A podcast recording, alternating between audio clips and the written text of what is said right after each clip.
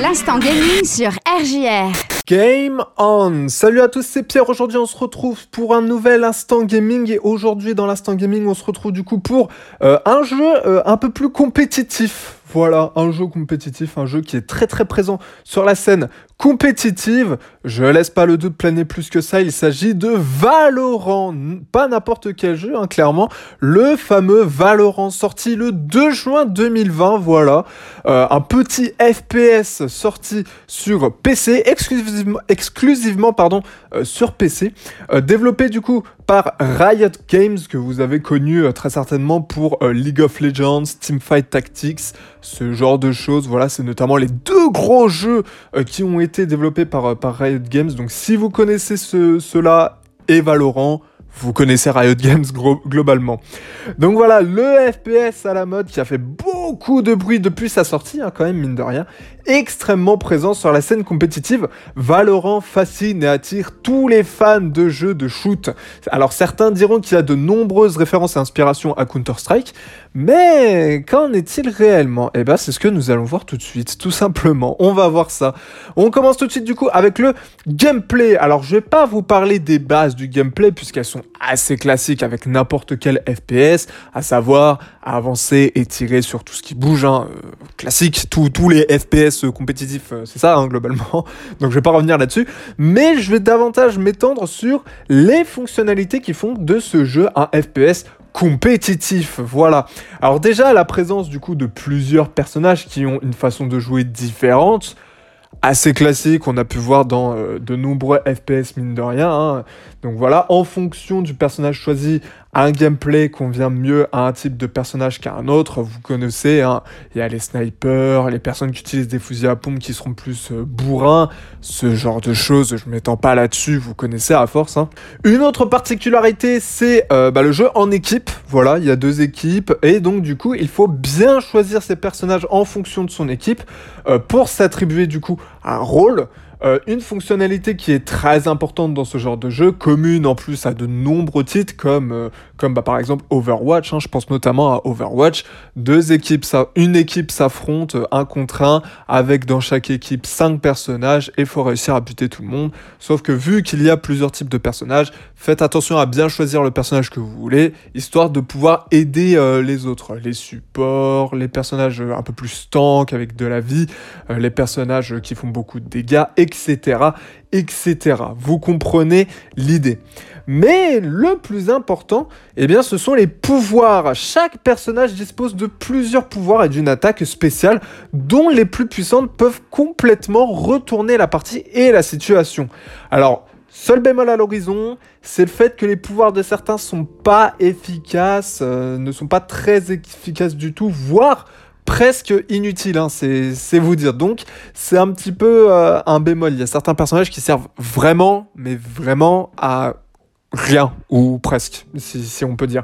Alors, mis à part ce petit défaut, on observe clairement la dimension stratégique qui concorde à merveille avec le level design, dont on va parler juste après.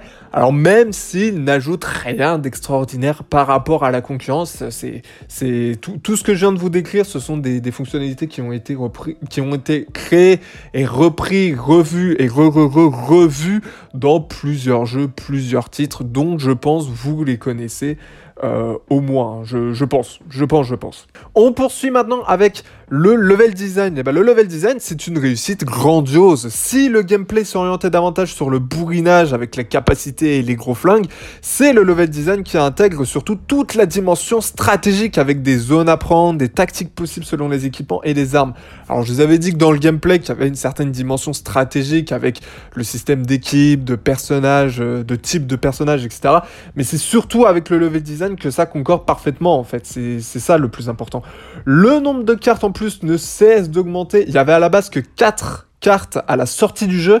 Et aujourd'hui, à l'heure où je vous parle, il y en a presque une dizaine. Donc c'est quand même assez fou. Et en plus de ça, elles sont toutes parfaitement construites avec différents points stratégiques et permettant d'avantager certains personnages en plus de ça. Et chaque carte, en plus, à savoir, euh, peut concorder avec les pouvoirs de tel ou de tel personnage. Donc certains personnages vont être avantagés sur les cartes, D'autres vont au contraire être désavantagés, avoir des désavantages et du coup être moins utiles. euh, et inversement en fonction euh, des cartes euh, sur lesquelles vous allez jouer. Voilà. En clair, un level design vraiment intéressant, en parfaite adéquation avec le gameplay. C'est vraiment c'est tout ce qu'il y a à retenir. C'est vraiment ce qu'il y a à retenir globalement. On passe maintenant au graphisme. Et concernant les graphismes, le jeu est beau, mais sans plus esthétiquement parlant en tout cas. Les graphismes sont réussis, mais réduits au strict minimum en fait.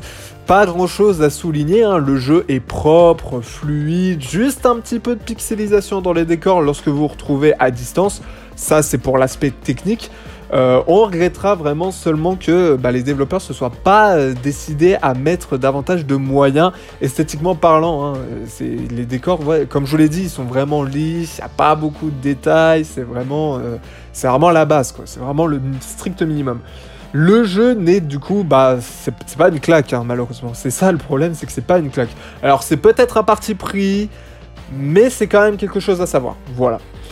Niveau du sound design maintenant, bah on va passer finalement assez rapidement dessus. Les musiques sont assez, assez immersives, même si elles se font marquer que dans les temps de chargement. Et dans les menus, ce qui est logique, hein, ils mettent pas de, mettent pas de musique euh, en pleine, en partie, c'est normal. Hein. On vous laisse écouter le bruit des pas euh, pour savoir où se situent vos adversaires et les techniques qu'ils sont en train d'utiliser forcément. Alors, elles sont pas extraordinaires non plus, mais sont quand même très très cool. Je pense que vous pouvez euh, l'écouter actuellement. Concernant les bruitages, ils sont bien réalisés, assez classiques. Pas grand chose à dire là-dessus, je vous l'ai dit, on passe vraiment assez rapidement sur les musiques. Voilà. Niveau de la durée de vie maintenant, bah, entre le nombre de modes, de personnages différents, de cartes, de stratégies imaginables, vous allez passer quand même plus d'une nuit blanche sur ce jeu. Ça, c'est clair et net. Ça, c'est moi qui vous le dis. C'est clair et net. On peut pas mettre une donnée réellement précise puisque, bah, comme beaucoup de FPS compétitifs, il n'y a pas de mode histoire ou de, narration dans ce jeu. Voilà, comme euh, les Call of Duty, etc., les Overwatch, euh, j'en passe des meilleurs. Il faut cependant savoir que le jeu est quand même assez difficile, surtout si vous jouez seul. Voilà, donc la plupart préfèrent jouer entre amis et on comprend pourquoi. Il hein. faut planifier sa stratégie, choisir correctement son personnage, etc. Donc c'est clair que si vous êtes seul et que vous jouez face à, face à une équipe qui est en vocal, qui sont potes, etc., vous êtes clairement désavantagé. Donc le jeu est assez difficile, mais propose une progression par l'échec, ce qui fait que bah, ça vous oblige à jouer pendant plusieurs heures pour pouvoir, euh, pour avoir en tête toutes les stratégies et lier toutes les mécaniques de gameplay correctement, un peu comme peut le proposer un Fortnite pour rester dans le jeu de tir ou pour sortir du jeu de tir un certain Rocket League. Voilà, faut vraiment accumuler les heures de jeu pour accumuler l'expérience, les mécaniques de gameplay, les associer correctement, etc. et réussir à avoir un niveau correct. Au moins correct en tout cas. Voilà. Petite conclusion sur ce jeu, bah écoutez, les fans de Coaster Strike ne seront pas d'accord avec moi, mais force est de constater que la direction qu'a pris ce Valorant est efficace. Alors il s'inspire certes beaucoup de ses concurrents, mais propose une expérience très complète. On regrettera cependant le fait que le jeu est tellement compétitif que l'on y retrouve une communauté assez toxique. Bon, hein, c'est un peu un classique des, jeux compétitifs. Hein. Les insultes in-game sont assez récurrentes.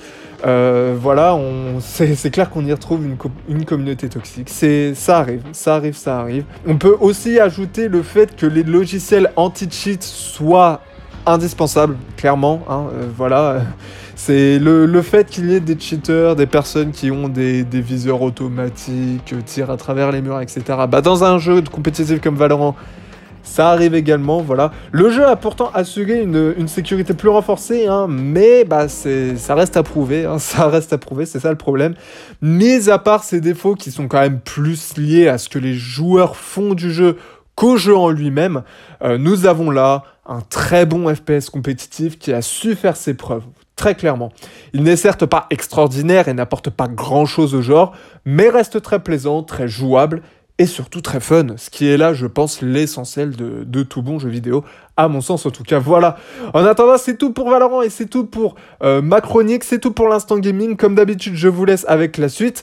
Comme d'habitude également, si vous voulez retrouver toutes mes, toutes mes chroniques précédentes, c'est sur le site rgrradio.fr. En attendant, moi, je vous dis bye bye et à la prochaine. Et en attendant, pour ma part, c'est un game over. Allez, ciao tout le monde